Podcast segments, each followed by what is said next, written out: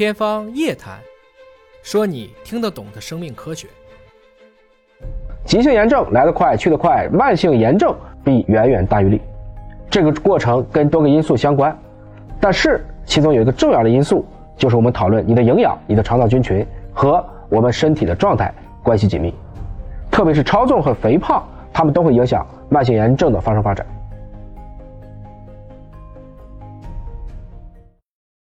大家好，我是尹烨啊，我们接着来聊炎症。其实炎症已经讲过了，这是人体的一种正常的机能。我们想从我们可以调节的一个点，就是我们菌群和食物之间的关系来聊。要知道，人类吃的食物，其实这些食物不可能直接进入到人体内，而肠道其实算是一个特殊的管道，它在容纳食物的同时，只允许特定的营养物质通过我们的肠道的管壁进入到你的血循环。那身体不需要的东西，当然就会通过排便排出去。我们说的这个管壁，一般在医学上称为肠道屏障，主要是由肠道菌群、粘液层、人类的肠道上皮细胞和免疫细胞组成。肠道屏障功能在健康、疾病、衰老都起很大的作用。如果这个管壁健康完整的时候，消化吸收都能正常进行，有害菌和代谢产物很难造成威胁。但如果这个屏障功能出了问题，比如说出现肠漏了，那这些捣乱的成分就有机可乘，引起炎症反应。那肠道菌群的失衡，听尹哥的节目都知道。如果你长期吃高糖、高脂、少纤维的食物，其实有益菌都会受之影响，种类数量都变少。反过来讲，潜在的这些致病菌就开始增加。比如说，这些细菌的内毒素脂多肽 LPS 就可以通过食物当中的脂肪进入到我们人体的循环系统。一旦这样的内毒素进来了，就会刺激到免疫系统当中的促炎症传感器 TLR4，进而就启动了免疫反应。你就明白了，如果长时间去吃高脂肪，就会增加血液当中的脂多糖，进而你的这个慢性炎症反应就一直发生，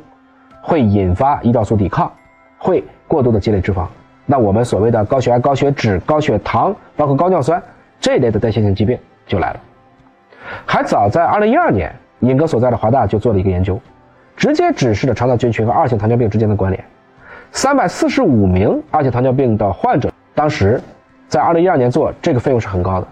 但是还是通过粪便对他们进行了相关的红基因组学测序，确定了大约六万个相关的分子标记。这算是第一次从分子层面上明确了糖尿病患者和健康人的肠道菌群的组成差异。这个研究发现，二型糖尿病患者会有中度的肠道菌群的失调，包括产丁酸盐细菌的幅度减少。各种基础性致病菌增加，丁酸、四个碳的这样的短链脂肪酸，它是一个非常有益的物质，既可以促进胰岛素的分泌，调节血糖，也可以有一定的抗炎的作用。所以，当你的肠道菌群开始紊乱，那么丁酸盐菌啊，它就会变少，那可能会引起后面的一系列的问题。华大后面呢，还根据中国人的肥胖和肠道菌群也进行了一个研究，发现多型拟杆菌这种可以发酵谷氨酸盐的共生细菌。它在肥胖人群当中的肠道丰度降低了，而这个细菌实际上是跟脂肪代谢相关的，所以肠道菌群多样性丰富度高的人相比呢，你会发现，如果你的多样性降低了，可能就更容易发生整体肥胖、胰岛素抵抗、血脂异常，包括更容易出现刚才讲过的这种慢性的炎症反应。所以，总结一下呢，就是我们依然希望肠道的有益菌应该是数量多、多样性高。它们可以跟粘液，包括肠道的上皮形成屏障，